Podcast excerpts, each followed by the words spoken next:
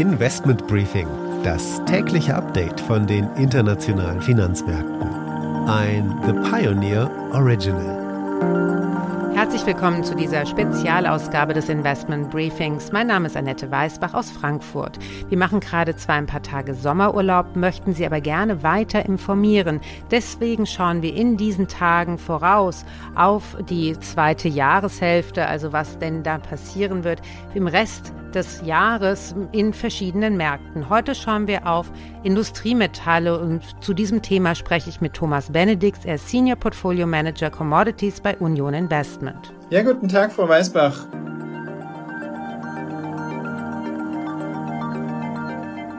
Schönen guten Tag, Herr Benedix. Wir wollen ja über den Ausblick für Industriemetalle sprechen. Wo sehen Sie denn da die größten wertbewegenden Faktoren?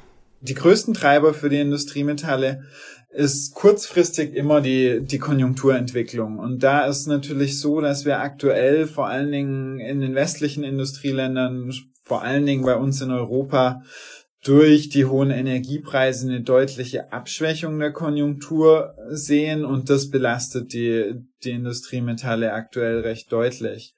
Auch im Rückspiegel, gerade der chinesische Immobilienmarkt war sehr schwach über die letzten Monate und das war auch deutlich belastend.